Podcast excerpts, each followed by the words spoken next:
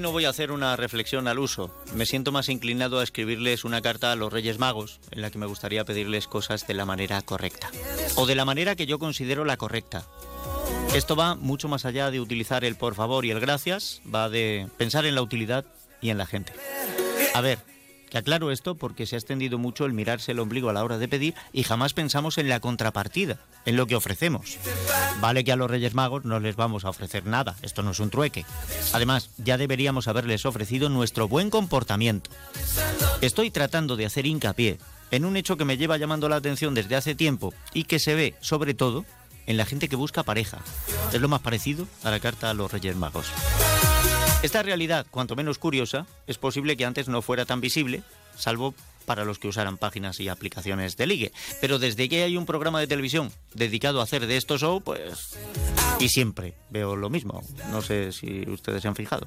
Fulanito o menganita buscan, piden, quieren una persona con tal o cual físico, con belleza, que les entre por los ojos, que les resulte alguien simpático, divertido y o inteligente con independencia económica, que comparta sus mismos gustos, fiel o dispuesta a relaciones abiertas, persona romántica, amante dedicado y delicado, empotrador o pantera, en fin. Lo que nadie dice en pantalla es que ofrece. Para pedir bien, se nos cae de la boca. Pero lo de ofrecer nos cuesta un poco. Lo del ligue quizá haya sido el mejor escaparate para esto, pero nos ocurren muchas otras cosas. Y dado que estamos en las fechas en las que estamos, que parece que nuestra sensibilidad es más accesible, voy a decirlo así, quizá sea este el momento de pedir que se pida de forma correcta. Parece un trabalenguas. Quizá sea este el momento de pedir de forma correcta que la gente pida de forma correcta. Siempre desde mi punto de vista. Les recuerdo que este es un espacio de opinión. Comenzando por lo particular. Quiero pedirle a sus majestades los Reyes Magos de Oriente una vida. No es para mí, es para Ruth, Gabriel y Abel, una familia a la que se les ha juntado en el mismo plato el dulce de un hijo con el sinsabor de una enfermedad seria de uno de ellos. Digo seria y no grave porque todo está yendo bien y estoy convencido de que va a seguir yendo bien. Pero desde que esto empezó a ser así, las idas y venidas, los tratamientos y la vorágine en la que se ha convertido todo, no les está dejando disfrutar del pequeño ni al pequeño de sus padres.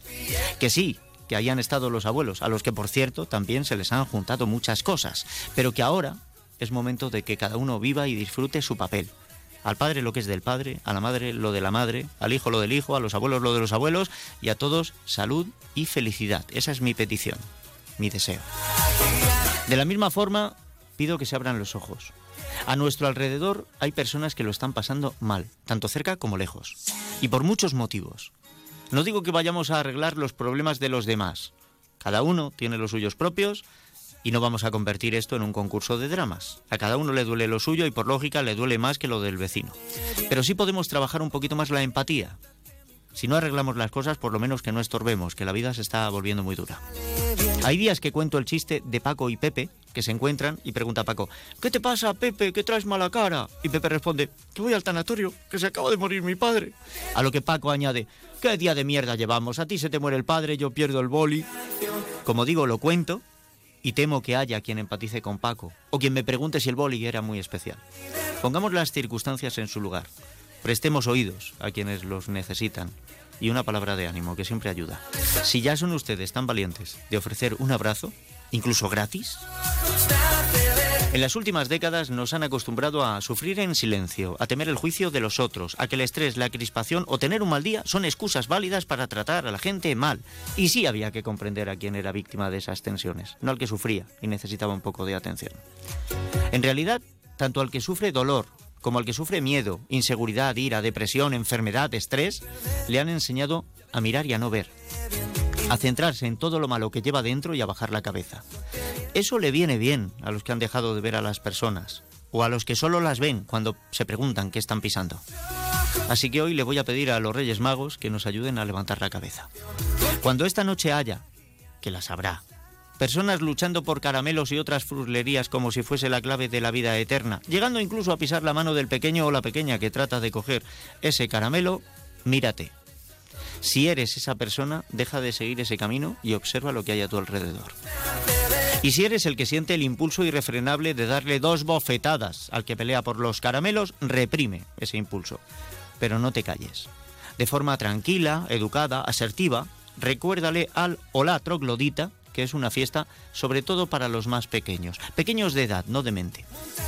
Y no respondas, si se revuelve, se ofende y trata de insultarte, porque no vas a cambiar a esa persona pero puede ser un gran ejemplo para los niños y niñas que han ido a ver a esos seres mágicos a los que tanto quieren y que serán los adultos del mañana. Queridos reyes, hagamos magia. Porque la magia de tus